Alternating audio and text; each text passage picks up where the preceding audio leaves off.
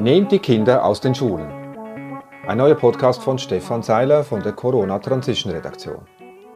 Wenn wir wahren Frieden in der Welt erlangen wollen, müssen wir bei den Kindern anfangen. Mahatma Gandhi. Obwohl es medizinisch unbestritten ist, dass Kinder und Jugendliche von einer schweren Covid-19-Infektion kaum betroffen sind und sie das Virus viel weniger verbreiten als Erwachsene, kommen jetzt die Impfbusse beladen mit nicht ausreichend getesteten und gefährlichen Genspritzen, gespritzt von falsch informierten und höchst gefährlichen Medizinstudenten.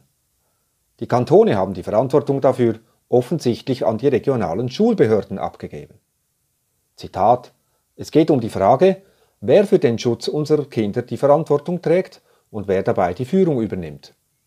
Leider ist es tatsächlich so, dass der Kanton diese Aufgaben nicht übernimmt sondern nur dringliche Empfehlungen ausspricht, sagte Martha Jakob, Präsidentin eines Schulkreises in Winterthur, auf die Frage von Hugo Bici vom Boulevard-Fernsehsender Tele Zürich. Schließlich habe das Schulpräsidium für die Schulleitungen entschieden, drei Wochen vor den Sommerferien.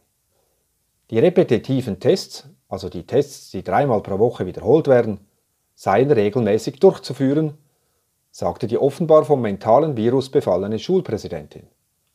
Vermutlich aus reiner Angst, einen Fehler zu machen.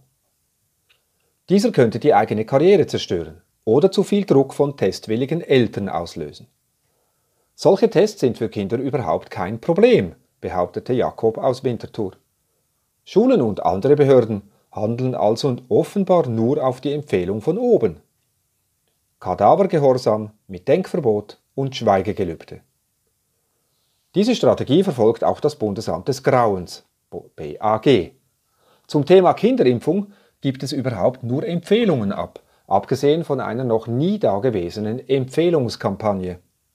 Es entsteht der Eindruck, als wollten sich Politiker und Chefbeamte auf diese Weise aus der Verantwortung ziehen. Und viel zu viele Entscheidungsträgerinnen der untersten Stufe nehmen diese Empfehlungen auch noch todernst. Im wahrsten Sinne des Wortes.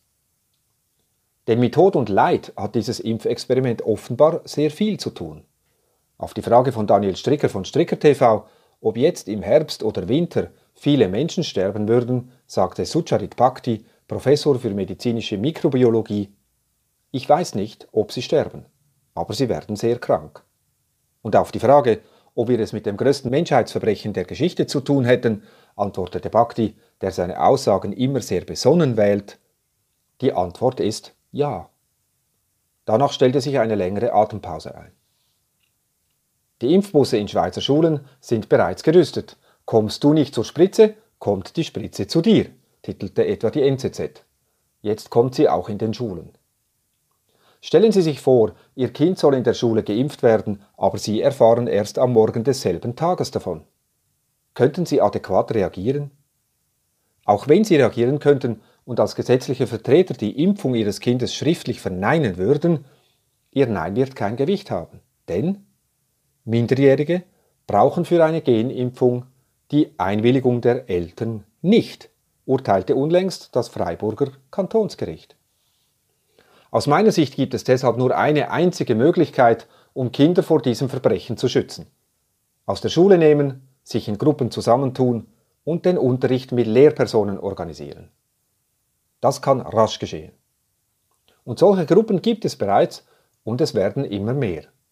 Und in fast jeder Gemeinschaft finden sich aufgeklärte Lehrerinnen und Lehrer. Kontaktieren kann man sie auf graswurzle.ch. Viele Elternpaare haben ihre Kinder bereits erfolgreich aus der Schule genommen.